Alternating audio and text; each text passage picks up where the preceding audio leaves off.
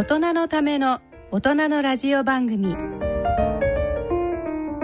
大人のラジオ。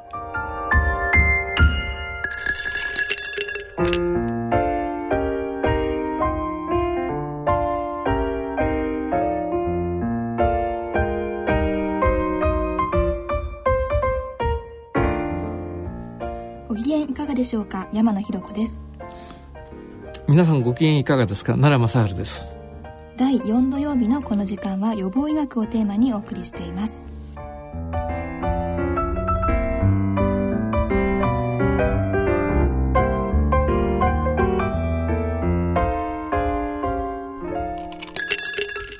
奈良先生9月も残りわずかとなってまいりました。この9月はどうお過ごしでしたか？いやあの9月はねあの暑かったり涼しかったりしたものですから、ね、いろいろねあの体調崩しとか多くてね、はいえー、特にあの私の住んでるマンションにはねあの未亡人の偉い方が結構いらっしゃるんですよ、はい、その方はみんな寒いとかね暑いとかおっしゃってね私のところいろいろご相談なさるから、うん、結構あのそっちの方で働きましてね。ご活躍を、ええ、だけどね今度私もね大失敗しまして、えー、実はあの冷蔵庫冷凍冷蔵庫の話なんですけどね、はい、あの15年以上持ってる私の冷蔵庫はね、えー、ある日突然壊れちゃったんですよ、えー、壊れちゃったって冷凍庫が壊れたの、うん、冷蔵庫が残ってるわけですね、はい、でね初めて気が付いたんですけどねあの冷蔵庫って一番大切なのは今の現代では冷凍庫ですよね。あそうです私はね一昨年家内なくしたもんだからね、えー、あの今まで家内が全部料理してくれたでしょ、えー、今も今はねあの主婦なんですよ私は。主婦も 感じがちょっと違う感じですね。はい、主なるあの、えー、夫の方ですね、えー、で主婦、はい、主婦でね面倒くさいから、時々そのデパート行ったりね、うん、それからスーパーに行ってね、うん、冷凍食品を買ってくとくんです、うん、それから私の親友がね、やっぱりとてもいいやつがいてね、お前ね大変だろってね何をあの持ってきてくれたとかね、冷凍のシューマイをね50個とかね それからそのえっ、ー、とかす漬けのお魚をね、えー、あの50切れとかねそういう単位でねすごい単位です、ね、持ってくんですよ、はい、私は食いしん坊だってこと知ってるから。でそれをあの冷凍庫に入れといたの、うん、それみんな行かれそうになっちゃったでしょ、はい、特にあの本当は私ねあの牛のアレルギーがあるんでね、うん、本当はアイスクリームダメなんです、うん、だからアイスクリーム食べる時は棒の生えてるね、氷カツ食べてるんですよ、えーはいで評価を食べてるとねあの家内生きてる時はね、うん、しょうがないと思って目つぶってたわけですよね、うん、だけどレディー・ボーネンとかいろいろなおいしおいしいアイスクリームあるでしょ、はい、そうねあの牛のアレルギーがあるから、えー、牛肉とか、えー、あのなん牛乳とか、はい、それからチーズとか、えー、バターとか全部アウトなんですね。はい、であの家内がいる時はね、うん、あんたそれ食べちゃダメですよ」なんつったんだけど、うん、もういなくなっちゃったもんですからね、あのアイスクリームは大好きなアイスクリームはね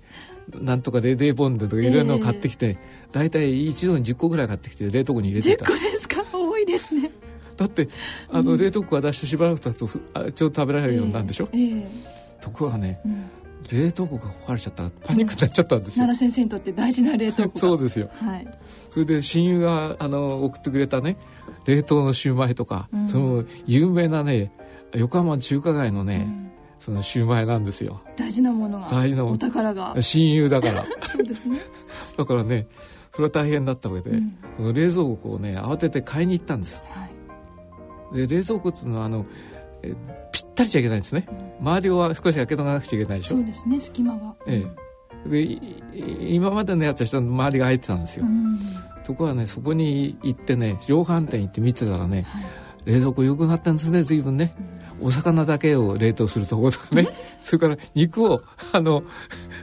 買ってきてそれを入れとくとね、はい。凍らないでしかし、えー、あの劣化しないとかね、えー、美味しいままなる。そういうのがいっぱいあるんでそういうのを見てたらね、はい、欲しくなっちゃうんですよ、僕は。楽しくなっちゃって。でもねあの今売り出し新しいのが出たところだから、はい、一世代の前の買うとね大体このぐらい引いてると値段が安くなるでしょ、うん私もねもう84ですからね、うん、何年生きていくか分からないから15年持ったら大変ですよもう。100歳でしょ、うん、そうか。持つ持つわけないと。でも孫娘が使うだろうと思ってね、うん、あのそそういうのまあ好きだもんだから、ね、いろいろあの高機能で買ったんですよ、はい、それで買ってね家に帰った、うん、でその日はね雨だったすごい、うん、傘さしてびしょ濡れになって買いに行ったんですよね、うんはい、で帰ってきてね測ってみたらびっしりなんですよ、でこれはいけないってわけでまた、ね、電話したらねあのじゃああの幅のね狭いのをあの買った方がいいですからね、えー、あのお金をお返ししますからね、何割か安くなりますと、でもね、すぐ来てくださいってわけですよ、でそこまたね土砂降りの雨の中行ったんですよ。もう靴もぐちゃぐちゃになってね、えー、それでまあ買ってきたんです。最近の冷蔵庫良くなりましてね、はい、えー、僕なんかそういうものあの白物家電、うん、そういうの機械が好きだから、うん、あの見てると好きになっちゃうんです。ね で決めてね何パーセントか返してもらうので、ね、えー、また雨の土砂降りの雨なんか行かないわけにいかないんですよ、えー、冷蔵庫配達してくれなくなるわけだから、えー、で冷蔵庫をねあのようやく手に入れまして、うん、それで今安心して。使ってます大かし冷凍庫なくなると不便ですよね。不便ですね、うん、あんな大事なもんだと思わなかった。でその後どうされたんですか？その後買い替えたでしょ、はい、大体ねあの冷凍庫が作動するのは2時間ぐらいかかるんですね、はい、で2時間経ってみたら元に戻ったんですよ、えー、そのアイスクリーム、えー、形は変わってもまああのレディー・ゴーネンはね器ごとあげたからね、ね、元に戻るんですよ。一番困ったのはね、はい、あの、うんと、評価ってやつ、えー、袋ですね。袋に入ってるやつ、えー、あれはねなんだか知んないけどあの棒のところとねアイスクリームと別々になりましたね、うん、そりゃそうですね。溶ければそうなりますね。はい。それでも再びこう、食べますよ。袋をね、はい、あのハサミで切ってねで袋をこう加えながらこう食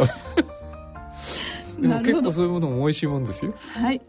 今日はこうした生活にまつわる健康についてお話を伺ってまいりたいと思います大人のための大人のラジオ。この番組は野村証券ほか各社の提供でお送りします。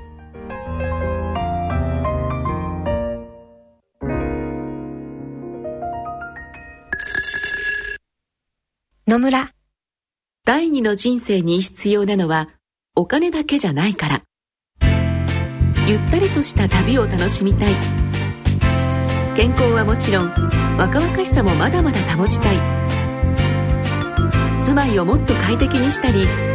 相続のこととかもしもの時のことも考えておきたい。セカンドライフのために知りたいことってたくさんありますよね。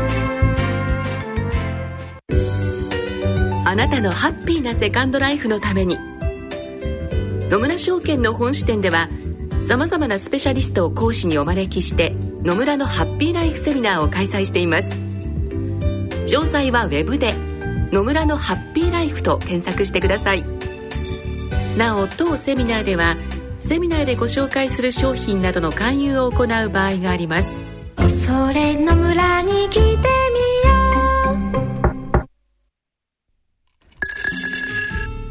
う。大人のための大人のラジオ。健康医学のコーナーです。さて今回は奈良先生のご著書成人病予防500字メッセージの朗読をもとにお話を伺ってまいります。まずはこちらをお聞きください。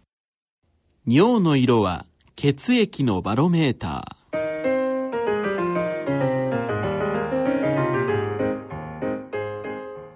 私たちの血液は常に一定の粘り具合というわけにはいきません。時によって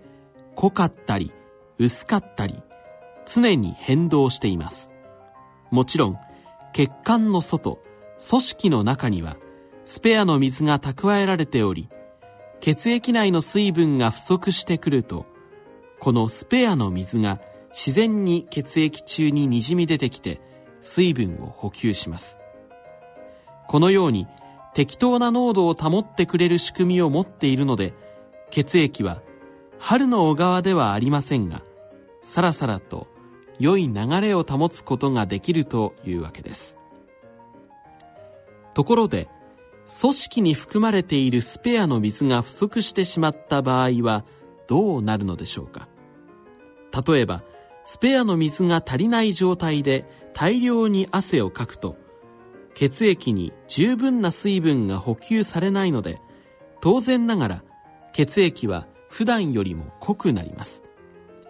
醤油状態だった血液がソース状態になってしまうわけです。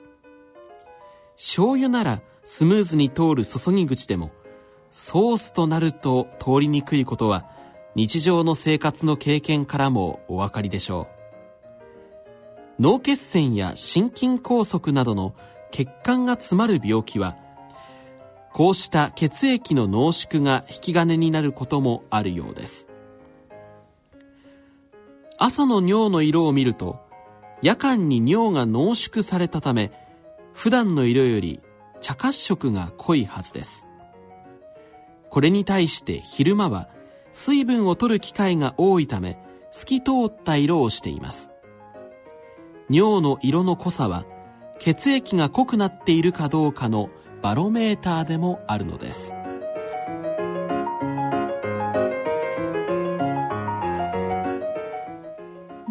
なるほど500字の中に非常に印象的なことがたくさん書いてありました。これは尿の色が血液のバロメーターというちょっと斬新なメッセージですけれども、はい、あの尿というのは大変あの大事なものなんですね、はい、あの昔ね日本の兵隊さんがあの水が飲めない時に、うん、自分の尿を飲んでたという話もありますね、うん、それからあのえーと、船でね、はい、遭難した人が海水を飲むと濃すぎるから具合が悪いんで、うん、でお小水ならまだいいだろうと、うん、つまり尿尿の方がまだいいだろうって飲んでたそれから、ね、今あの我々の上を飛んでる宇宙飛行士、うん、あれは自分のお小水飲んでるんですよ。ろ過した何かですか、ね、それはもうろ過の機械がありましてね。ね。綺麗に。はい。か一頃ね、うん、あのある先生がねもう本当に20年30年前の話ですけど、うん、あの尿を飲むのはね体にいいっつって一生懸命そこのあのテレビで宣伝したことがありますけどね、うん、今はそんなことをやってる人いませんけども、でもあの尿というのはとても大切なもんなんですね。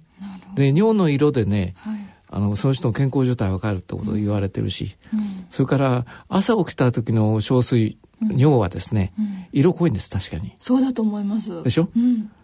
それでそれからもう一つね、はい、何でもないのにやたらに濃いあのお小水が出てきたら、はい、まあ我々は患者さんに話す時尿と言わないでお小水って言うんですよ。なるほど、ね？はい、あのお小水お小水言った方がやや上品に聞こえるんじゃないかとね、ね。はい、お小水って言うんですけどね、それはあのご小水が非常に大事なものであるかの小野重介って言うんですけども、はい。はい、あの尿の色がね、やたらに黄色い、えー、あ黄色い濃い故障症が出てきたらば、これはね横断つって、肝臓の病気でそういうことがありますね。それから食べたもんでも色が変わることあるんですよ実は。はい、それからあのお小水がね、うん、そのいわゆる水気が足んなくなっちゃって、うん、体がおかしくなるのは一番代表的な熱中症なんです、えー、特にお年寄りで動脈硬化のある人が、えー、あの血液が濃くベタベタになっちゃうとね、うん、脳梗塞や心筋梗塞を起こしますね、でよくあの熱中症の人何やるかって言ったらね、あの血液とほとんど同じ成分の水を、はい、つまりいろいろ電解質が入ってる。電解質とかそのナトリウムとかカリウムとかカルシウムとかいろいろ入ってますから、そういうものをちゃんと調合したね、そのうんと点滴を入れるんですけどね、私よく言うんですけどあのスポーツ飲料ってあるでしょ？ありますね。スポーツ飲料の粉ありますね、はい、粉を水に溶かして飲むでしょ、はい、皆さん。だからあれを適当に薄めてね、はい、飲むと点滴してんと同じことになるんですよ。本当ですか、ええ、お手軽に点滴のようなものが、え、はいだからその病院行って痛い思いして点滴されるよりも、危ないと思ったらあのスポーツ飲料をね適当に水に薄めて飲めばいいんです。適当に薄めて飲めばいい。いや適当ってだからあの1パックが1リットル用とかいろいろありますけどね、ねはい、その時に応じて今日はそんなに脱出しないなと思ったらば、はい、あんまり熱くないなと思ったらね、うん、1リットルの粉をですね、はい、2リットル分に薄めて飲んで構わないですよ。まあそういう要領もあるんですけどね、はい。まあ、あんまりそういうことをお教えすると皆さんがめめちゃめちゃやるといけないんで。そうですね、ええ、病院に行かなくなってしまうかもしれません。そうですね。でも、はい、あの水はとても大切ですから,、はい、だから水がなくなったら人間はもうアウトですね。で、あ水がなくなるとねお小水がうんと濃くなるんですよ。で嫌に濃いなと思ったらひょっとすると脱水。つまり血液が濃縮してるんじゃないかと考えなくちゃいけませんね。なるほど続いてはこちらをお聞きください。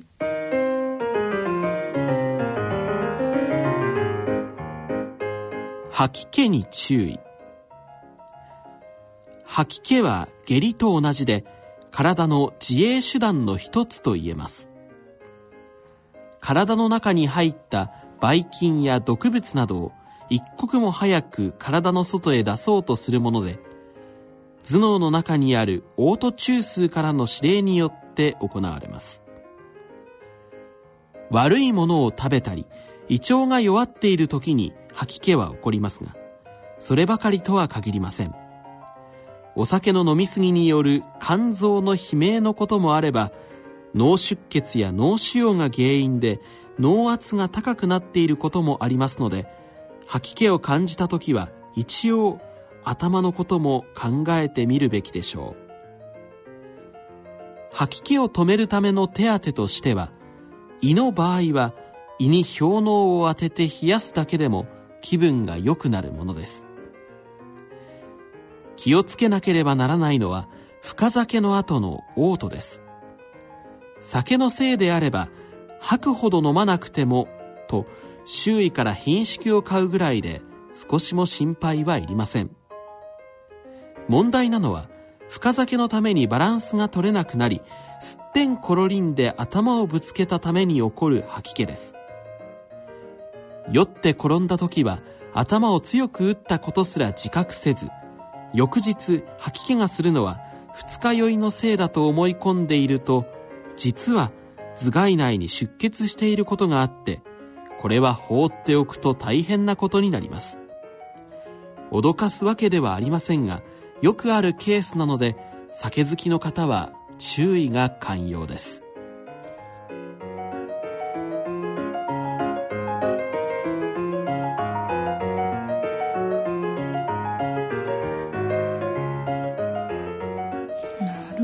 これはちょっとびっくりしました。脳に異常があると吐き気を生じる場合があるということですか？はい、はい、あの実はねあの皆さんの体の中には大変な名私なんかよりははるかにできるね名医が住んでるんですよ、はい、それで変なもの入ってる時ね、うん、早く出してしまうってことは吐くことがあるんですね、うんはい、それから変なもの食べちゃってね、うん、あの胃腸に行っちゃった時これいけないってわけでね、あの下痢をするんです。ピーピーどんどんどん。出しちゃうんですね、はい、もちろん水も一緒に出しますけどね、うん、だからあのよく言うことなんですけどね、悪いものを食べた時吐き気が出るのはね、うん、それは名医が吐きながら外出しまってやる、じゃあ我慢しなくていいということですか？吐いた方がいいんですね、昔は乱暴な先生はね、えっと口の中に指突っ込んで吐かせろと言った時代があるんですけどね、はい、まあでもあの、吐きたい時はさっさとね、吐いちゃった方がいいと思うし。でも吐いたらばね、その分だけ水が減るわけですから、あの、まあ、人肌に温めたね、ぬるま湯をね、ちびりちびり飲んで水を補給しなくちゃいけませんね。ぬるま湯の方がいいわけですか？え、あの、冷たい水でもいいんですけど、うん、あの、冷たい水だと、ばえ、あかえってね、胃袋をあの刺激することあります。うん、でも今度はね、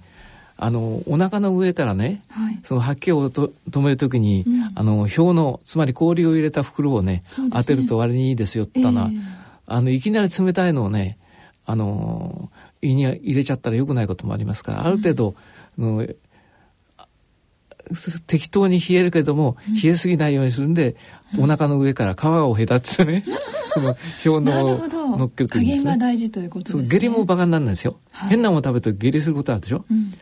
で慌ててね下痢を止めようって止めちゃうと、はい、悪いばい菌が中に残っちゃっていけないことがあった、うん、私たちの先輩はねあのえっ、ー、とお前たちね下痢したからってすぐ下痢止めの薬飲むとね、うん、かえってよくないことあるよと、はい、出そうと思って一生懸命やってるのをねなんで止めちゃうんだと、うん、出すだけ出ししめと。そういう話をね したことあるんですが、はい、まあ今薬がとても良くなりましたから、はい、あの簡単に下痢を止めることもできる。です、うん、吐き気も止めることができるんです。でもまあそういう吐き気とか下痢が起こったらね、うん、本当のお医者さんとこ行って、うん、なんで吐くんでしょう、うん、なんであの下るんでしょうってことをね見てもらった方がいい。それからあのお酒を飲んでねあの千鳥足になりますね、はい、実は小脳ってところがね最初にあの頭の中でくたびれるんですよ。お酒飲んだか、アルコールで。はい、それと千鳥足っていうのはね、言うなら小脳のバランスが悪くなってね、でよたよたよたよた歩くわけでしょ。運動神経の影響が、ね、はい、だからあの酔ってね、はい、ふらふら歩ってんのはあれは小脳がいかれてると思って、うん、やっぱりあの気をつけた方がいい、うん、それから意外にねこれ書くの忘れちゃったんですけど、うん、あの女の人がねあの頭に頭蓋内出血を起こすの一番多いのは冷蔵庫なんですよ。冷蔵庫？冷蔵庫ってあの冷蔵庫の上と二段の冷蔵庫があるでしょ、はい、それであの、上のれあの冷蔵庫の蓋もあの扉も開けといてね、えー、下でなんか探し物してうっと頭がいる時にあの頭を強く打つことがあるんですね。だからまあ、はい、私のこの間買ってきた冷蔵庫はね、えー、今その3ドアか4ドアぐらいだったんですよ今。大変だ。いやいっぱいあるんですよ、えー、あちこち、であの製氷室とか、まああのえっ、ー、と、冷凍室とか冷蔵室とかいろいろあるでしょ、えー、そうですか。で、普通は冷蔵室が一番上でしょ、うん、で、今度冷蔵室からなんか出してるのはいいけども、うん、そのまま開けっぱなしにしといてね、うん、今度は、あの、冷凍室とか、そこ野菜室からなんか出そうと思って、ポンと頭を ぶつけてね、でそれを忘れちゃうことなんですね。はい。それで1日2日経ってからね、頭が痛いとか、それからおかしいってんで調べてみたら、あの頭蓋内出血っていうのがあってね、頭蓋骨の下にね、血液が固まってそれ脳を圧迫していろいろ症状が出ると。それはでもね医者行ってあの病院行ってやってもらえば簡単で、その頭蓋骨にボーリングをして穴開けましてね。であのその血液を吸い出しはすぐ良くなります。いや簡単じゃないです。いや簡単なんですよ。頭蓋骨に穴を開けるそうです。なんと。まあ、はい、そういうふうにお気をつけください。はい。続いてはこちらをお聞きください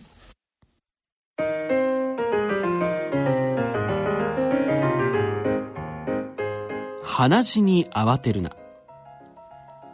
鼻血が出たと言って血相を変えて病院へ駆け込んでくる方がいます。お年寄りの中には、もうこの世の終わりといった深刻な表情で訴える方もいますが、決して鼻血そのもので命を落とすことはありません。また、血圧の工程にも直接関係は少ないようです。まして、脳卒中の始まりとは言えません。それでは、なぜ鼻血が出るのでしょうか？原因は、鼻の中の通称、鼻の障子と言われる微中核のところに、キーゼルバッハという血管が集まっている割合脆い組織があり、それが何らかの弾みで破れて血液が出るというわけです。もともとこの組織は吸い込んだ冷たい外気を温めるパネルヒーターの役割をしているところで、よそよりも血液が集中する仕掛けになっているのに加え、外気との接触効果を良くするために薄皮になっていますから、軽い刺激でも破れてしまいます。ところで、鼻血を止めるための応急処置としては、冷水に浸した脱脂綿かガーゼを微血に詰め込むのが最も良い方法です。そのためにもよく鼻血を出す方は脱脂綿などを冷蔵庫に入れておくことです。脱脂綿を詰めたらシンクロナイズドスイミングのお嬢さんたちのようにあのような要領で指先で鼻を左右から押さえておくと鼻血は間もなく止まるでしょう。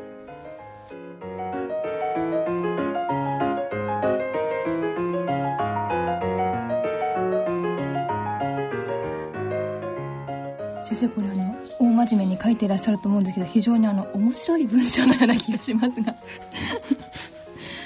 えっとそうですね。脱脂綿などを冷蔵庫に入れておくと鼻血の止血に良いと、はい、はい、あの始終鼻血を出す人はですね、はい、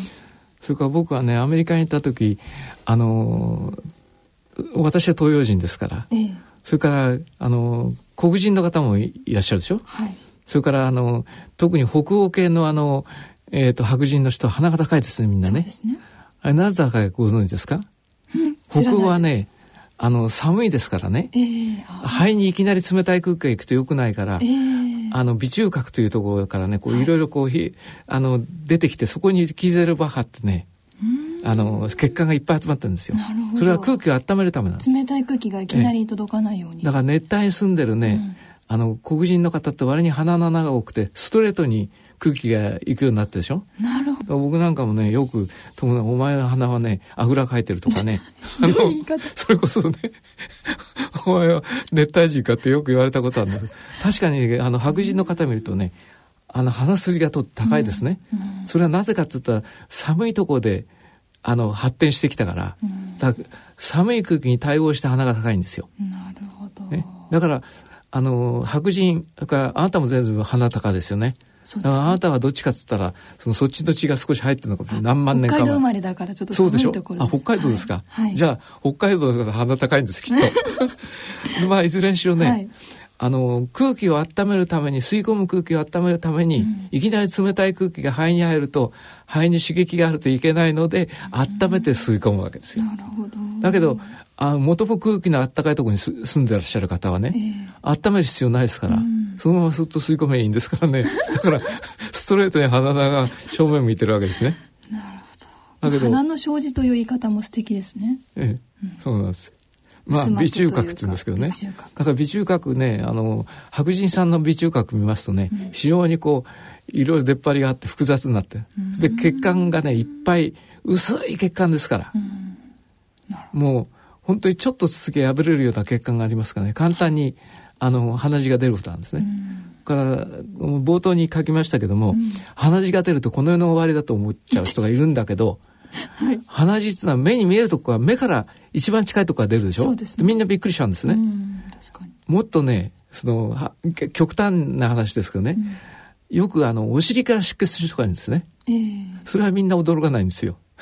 なるほど。あのトイレで流しちゃうから。えー、だけどねお尻から出血するする時の方がよっぽど出ることが多いんです。うん鼻血で死ぬことはまずないんですね。うん、特殊な病気で、あの血が止まらない人が鼻血がきっかけになってめっかったってことはありますけどね。えー、であの、鼻血ってのはそんなに慌てることはない。うん、で鼻血を止める要領っていうのはね、あの、シンクロナイズスイミングのあの、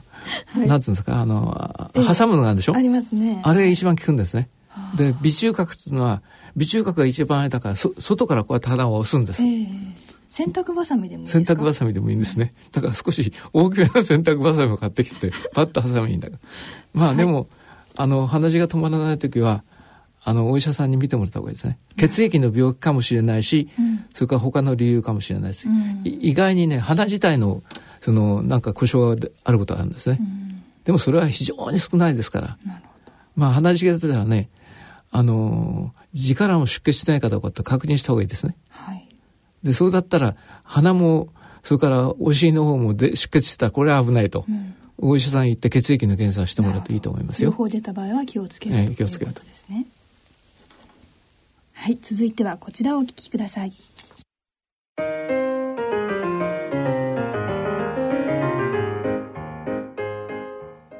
いびきにも気をつけるべきものがある。人間の顔形が様々なように、いびきも千差万別です。愛嬌のあるいびきもあれば、人騒がせなものもあります。その中で、しばらくの間息が途切れるようないびきを、チェーンストークス呼吸と言います。呼吸というのは、呼吸中枢の指示で規則正しく行われているのですが、チェーンストークス呼吸は、その呼吸中枢の働きがやや悪くなったために起こるもので、動脈硬化の一つの症状なのです。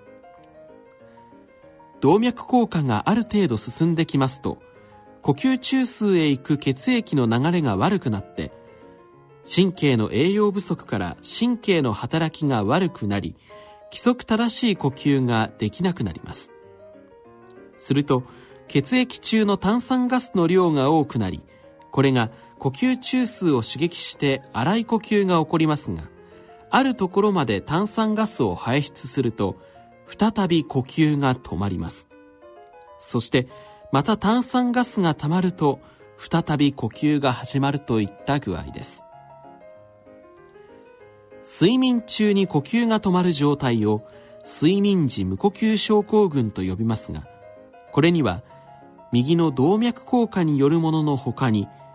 喉や鼻の形が影響している場合もあります。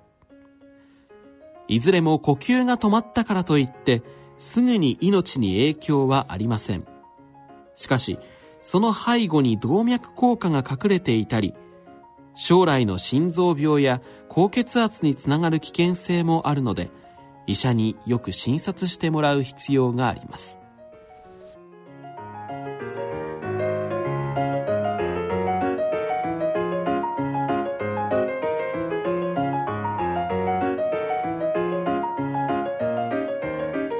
いびきには気をつけるべきものがあるということですね。あのいびきはねまああの誰でもいびきをかくと思うんですけどね、はい、あのまあご婦人の場合には可愛いいびきをかくのが多いでしょうけどね 男はねすごいいびきをかく人いるわけですよね。えー、でよくあの電車の中でもいびきかいてるのがいますよね。あいますねあのまあ非常に疲れた時にね、うん、そのいびきをかくのが多い。それはなぜかというとあのさっき鼻の話が出ましたけど、はい、鼻中隔あたりに充血するとね、うん。あの風の通るとこ狭くなりますから、はい、冬やラッパと同じようでね、音がするわけ そういうわけなんです。なるほど。時々ね、えー、ものすごいあのラッパを 吹いてる人がいるわけですね、えー、だから近所迷惑な人が結構いますけども、よくあの我々昔ね、はい、みんなで旅行に行った時いびきがうるさくて寝られないとか言って、えー、あいつ外出しまえてみんなで引っ張り出したことがあるんですよ。まあそういう愛嬌団のもありますけどね、えー、でもねいびきで大事なのはね、うん、やっぱりリズムなんです。はい。で無呼吸症候群っていうのこの頃テレビなんかでも問題になってますけどね、はい。うんえー、無呼吸症候群で十分な眠りが取れなかった、うん、だから半分寝ぼけて運転したんで事故を起こしちゃったってよくあのテレビでそういうのがありましたよね、うん。はい、あのやっぱりその無呼吸症候群っていうのはね、えー、ここに書いたようにあの炭酸ガスとその酸素のねバランスが悪くなって、はい、そして炭酸ガスがね溜まってくると呼吸があの激しくなるんですよ。えー、で炭酸ガスが出ちゃうとね呼吸は場合によってはしなくなる場合があるん。です。ですから我々あの無呼吸症候群の人なんかにねちょっと炭酸ガスを吸わしてみて様子見るのもあるし、うん、それからあの、えーと、呼吸がうんと荒くなるのがあるでしょ？あのよくご婦人の中で神経質な人が「はははは」っつって、うん、あの、はい、苦しくなると、えー、その時にはわざわざねあの炭酸ガスを吸わしたりそれからあのビニール袋をねちょっとかぶせたりするとねあの治ることなんですよ。まあ、いずれにしろ炭酸ガスがいっぱい血液の中溜まってくるとあの呼吸が、うん、あの動き出すんですね。で炭酸ガスがなくなっちゃうと呼吸が止まることなんです。はい、で無呼吸症候群もいろいろ難しい理屈があるんですけども、えー、場合によっちゃ炭酸ガスの吐き出しが良すぎちゃって、あの反応しなくなっちゃうってこともあるかもしれないんで、あの炭酸ガスは非常に大切なんですね実は。それから血中の炭酸ガスの濃度が重要なんですね、ええ、炭酸ガスがあるから呼吸がちゃんと進むんです。なるほど。でまあ何しろあのえっ、ー、といびきがね、うん、あまりにもその不規則な時、はい、それこそそのご主人ならご主人がすごいいびきかいてて、うん、時々息が止まってんじゃないかと、うん、ややしばらくとでも「はって息が始まるわけですよね。そういう時はねやっぱりあまり激しいようだったら、うん、一応あの、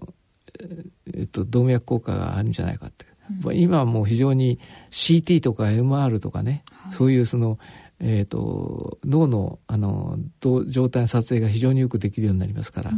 うん、そういうもので見てもらうといいと思うんですがね。まあ何しろ、あの、あんまり、あの、変ないびきをかくようだったら、一応医者に見てもらった方がよろしいと思いますよ。はい。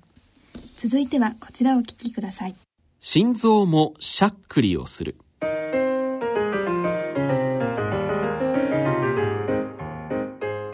心臓は1分間に約70回収縮しますから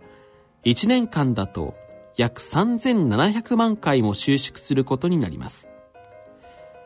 人間が眠っている時も休みなく働いています。青春時代にはヤングギャルにハートをときめかすことがよくあったはずですが体に自信のある時代は心臓の鼓動には至って無頓着なものです。ところが年を取ってくると急にそれが気になりだすのです。やれ脈が増えた途切れたと大騒ぎして病院に駆け込んでくる人も多いのですがそのほとんどはあまり害のない気概収縮というものなのです。気概収縮は満腹の時とか精神的に緊張した時にポコッポコッという感じで出るもので心電図で見るとなるほどそこで脈が飛んでいるように見えますしかしそのほとんどは心配無用のもので、心臓のせっかち収縮なのです。これは心臓のしゃっくりのようなもので、心配いらないものですよ、と説明しますと、大方の人は納得してくれるようです。しかし、本当のしゃっくりが急に連続して出るようでしたら、安心はできません。もともと、しゃっくりは横隔膜の痙攣で起こるものですから、あまり出続ける場合には横隔膜の下にある肝臓や胃などに異常があることも考えられますのでお医者さんに相談した方が良いと思います心臓もしゃっくりをするというちょっとびっくりしましたけれども 心臓がしゃっくりをすることがあるという、ねええ、しゃっくりって例えが悪いかもしれませんけどね、え、心臓はあの必ずしも規則正しく打ってると限らないんですね。うん。私も、ね、医学部の1年生の頃、はい、あの心電図のお前の取ってみろって取ったわけです。みんな学生がね、うん。はい、だからみんなねほとんどのやつがね不整脈があったんです。不整脈っても不整脈ってうとこう皆さんびっくりしますけどね、うん、その時々ピュッとこうねあのなんつうんですかあの形の変わった心臓の脈が出ることある、えーえー、20代の若者言うなら不整脈、うん、私なんかね結構神経質だったんでしょうね。はい、結構ですね、先輩が、お前ね、こんなに不整脈出てね、長生きできないだったけど、今84まで生きてますから。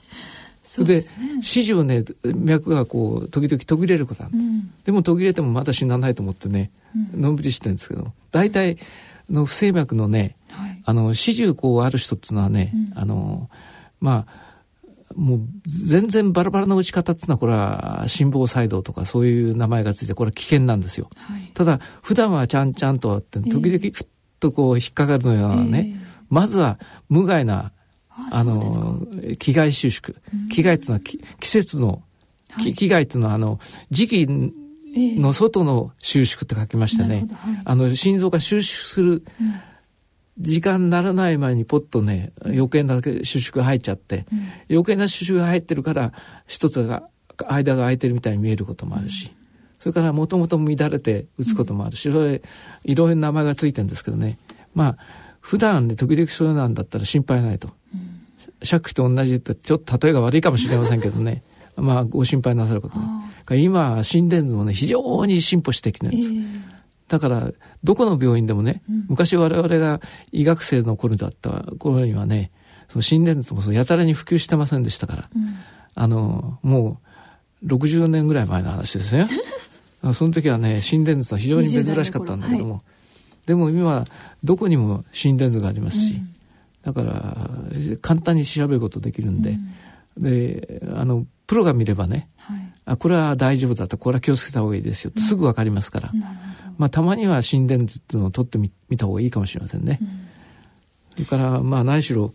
あのー、しゃっくりっていうのはね、はい、あの横隔膜の下で何か起こった時、うん、今度は本当のしゃっくりですね。本当のしゃっくりですね。はい、で横隔膜の下にあの空気を飲み込みすぎて溜まっちゃったとか、うん、それから食べ過ぎて横隔膜、下から突き上げたりなんかすると、しゃっくりが出るんですよ横隔膜が刺激されて。はいね。時々止まらなくなりますよね。ええ。その時はいろいろな方法がありますね。なんかお祈りするとかね。脅かされるといいとか。ええ、うん、そうですね。うん、まあいろいろそういうことがありますけども、はい、何しろゲップが出ちゃいいんですよ。うん、ただ、あんまり連続でね、そういうのが出るという場合には、肝臓があの横隔膜のすぐ下にあります、はい、そこに変な凸凹ができたりなんかすると出やすくなるかもしれませんね。それから横隔膜まあ反対側の横隔膜のところには胃とかいろいろありますから、はい、そこに変なものができて刺激したらですとねしゃっくりが止まらないことがあります。だからあのしゃっくりがあんまり続くようだったらやっぱり胃腸の検査をしてもらった方がいいと、そういうことをよく申し上げてます。はい、続いてはこちらをお聞きください。腰痛応急処置法。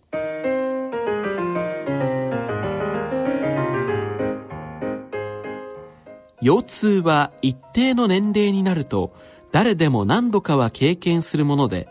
どうも避けられない痛みのようです。腰痛の原因の一つに自動車が挙げられます。もともと人間の体は歩いたり走ったりする際の振動を足首、膝、腰の各関節で呼吸するような仕組みになっています。ところが自動車に乗ると腰掛けたままの姿勢なので振動は足首、膝のクッションを経由せずにストレートに背骨に加わることになります。何百万回という路面の振動が直接加わるわけですから長時間の運転がよかろうはずがありません。自動車を運転される方は1時間か1時間半運転したら少し歩き回るようにしてください。これは背骨にかかる負担を軽くするためにもまた事故防止にもぜひ必要と思われます。では腰痛が起こったらどうするか。私の経験を踏まえてお教えしましょう。1無理に腰を伸ばさず自分が一番楽な姿勢で横になって休むことです。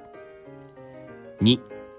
2、3日経ったら適温の風呂にゆっくり入るのが良いでしょう。湯には浮力があるので背骨の負担も減り、血液の循環も良くなります。3、痛くない程度にそろりそろりと歩き回ると、そのうち痛みが取れることがあります。4痛めたからといってすぐに引っ張ったり指圧をしたりしないでください。とにかく大切なのは最初の安静です。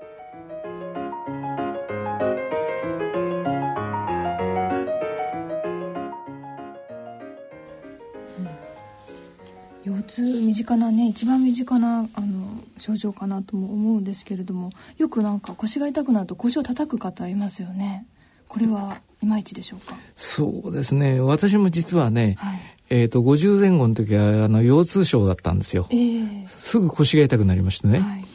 でここにその自動車に乗るとあの気をつけろってことをあの、はい、それこそね3 4 0年前の自動車っていうのはね、はい、あのやっぱりなんつうの座り方があまりよくできてなかったんですね。今の自動車大丈夫だと思いますよ。あ、そうですか。テレビのコマーシャルで有名なあのサッカーの選手が、うん、あの楽にしなさい。あのみんなあるこの自動車はねそういう楽な姿勢で運転できますよってのがありましたけども、うん、あのやっぱり背骨はね、はい、背骨の間から神経が生えてくんですね、うん、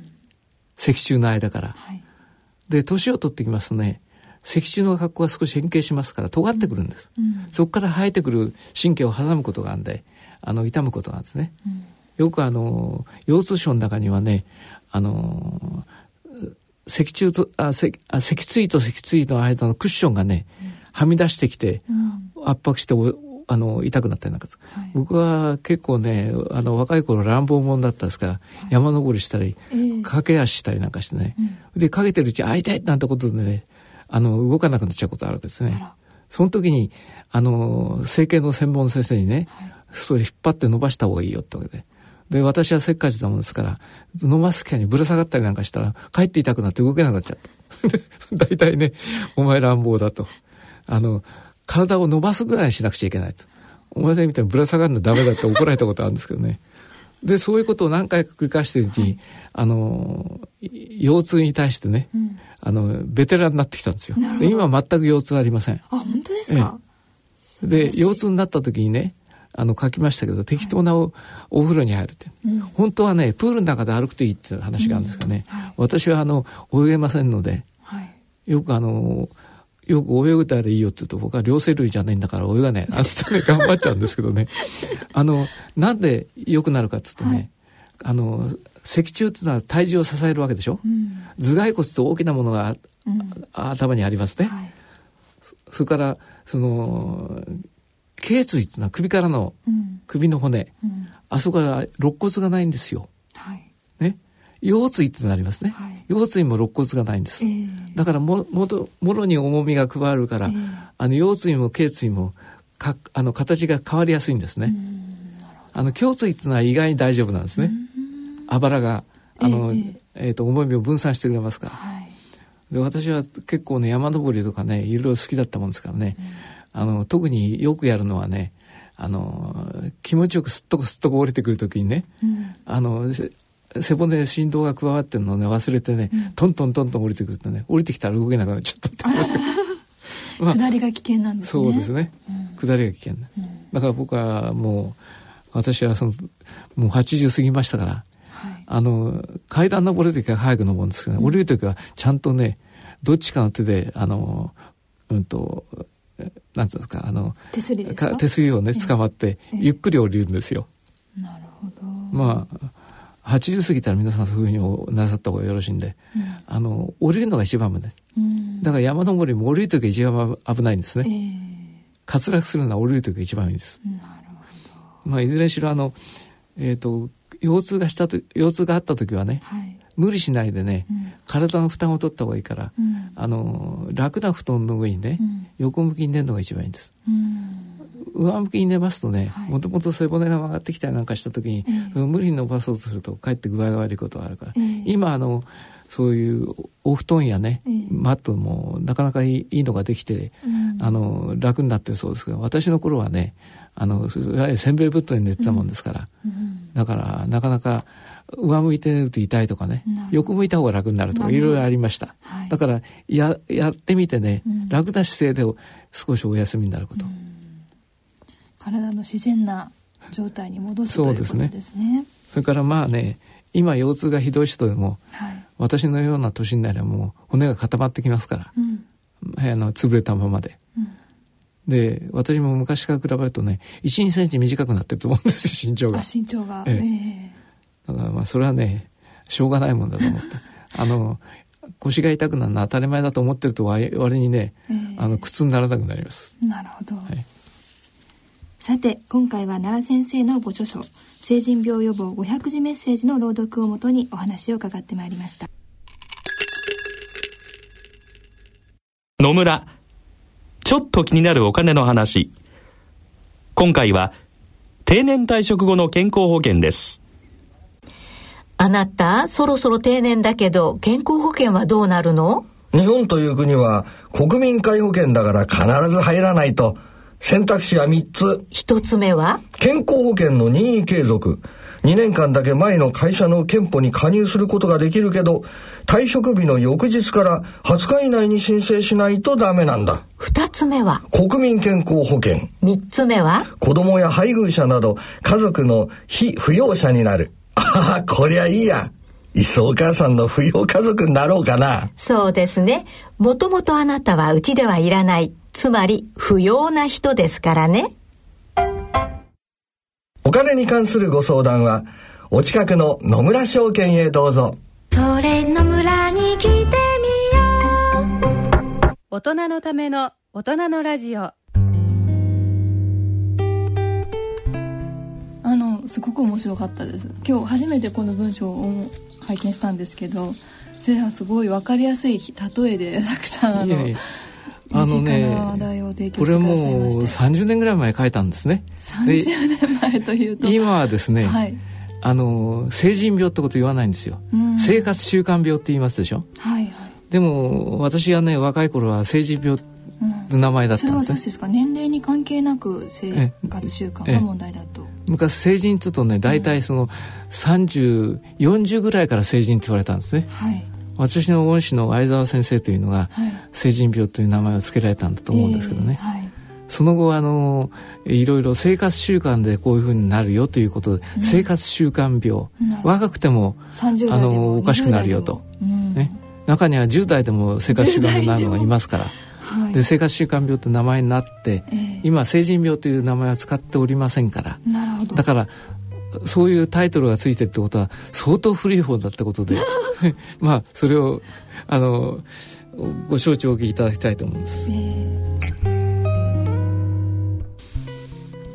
さて番組では疑問質問ご意見ご感想をお待ちしています。宛先はこちらまでお願いします郵便の方は郵便番号105-8565ラジオ日経大人のラジオの係まで。あるいはラジオ日経大人のラジオの番組ホームページからの投稿もお待ちしています。そろそろお時間となってまいりました。今回お送りしましたのは私山野ひろ子と奈良正でお送りいたしました。それでは次回の放送まで。さようなら。さようなら。この後の大人のラジオはお時間まで大人の音楽のコーナーをお聴きいただきます。今回は2014年大人のバンド大賞入賞楽曲をお聴きいただきます。